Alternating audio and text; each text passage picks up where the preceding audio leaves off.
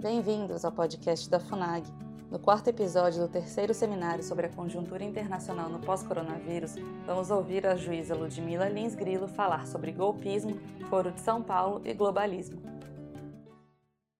Devido ao adiantado da hora, eu vou direto às perguntas do público, que são várias. Eh, eu vou formular uma, a primeira que nos chegou, de Léo Silva, que primeiro parabeniza pelo seminário e tal, mas eu vou direto para a pergunta alguns ex-chanceleres e ex-embaixadores vinculados a partidos políticos que foram escorraçados do poder pelo voto popular, inclusive por motivo de corrupção, vivem criticando a atual política externa brasileira, o Ministério das Relações Exteriores e o chanceler Ernesto Araújo.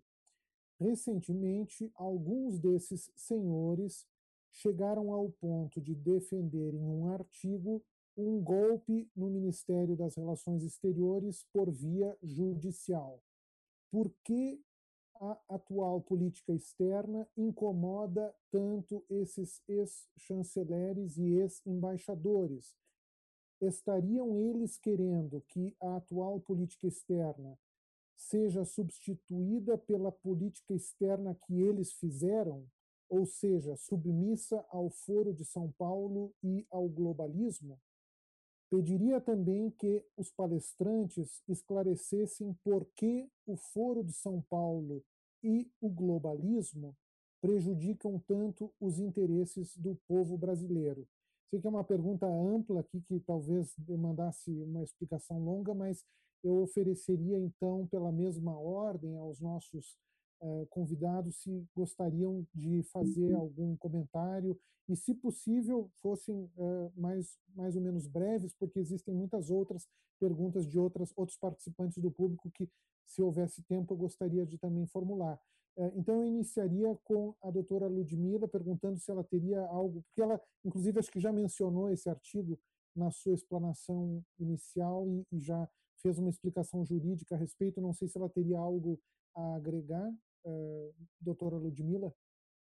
Sim, é, eu não vou, não vou fazer considerações sobre questões a respeito da política externa do atual governo. Essa parte não compete a mim. Mas eu posso fazer algumas considerações no que ele, é, a respeito do que ele falou dessa, dessa subserviência né, da, que, que as pessoas têm voluntariamente à OMS. As pessoas, muitos criticam o, a, nossa fala contra o globalismo porque sequer conhecem, sequer sabem o que significa o globalismo.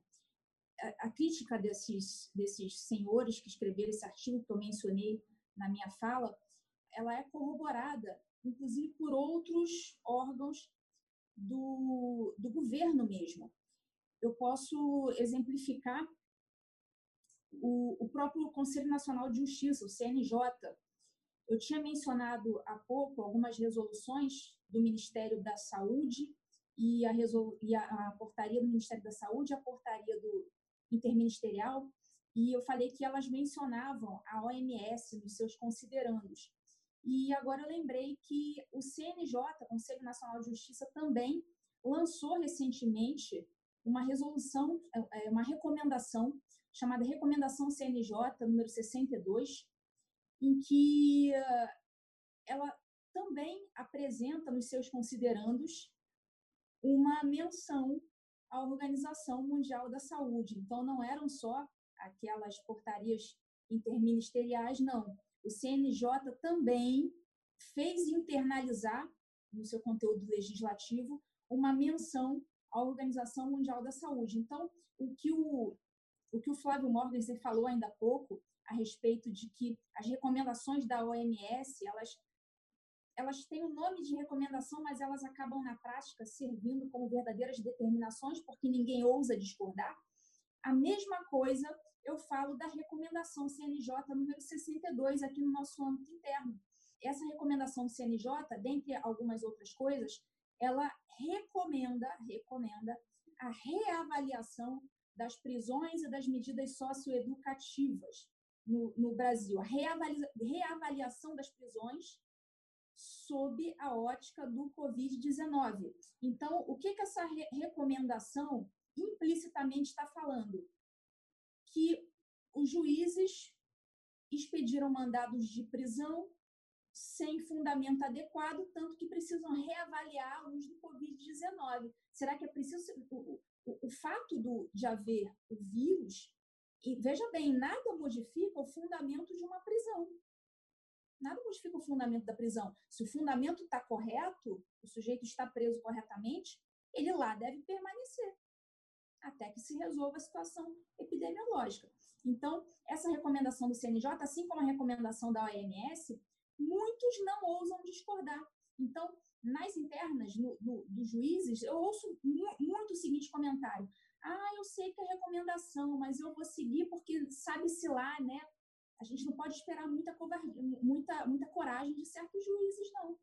Então, eles acabam se curvando a uma recomendação absolutamente inapropriada, uma invasão de competências, é uma recomendação que, na verdade, acaba tendo na prática um efeito de determinação, assim como essa recomendação da OMS, que ninguém ousa discordar.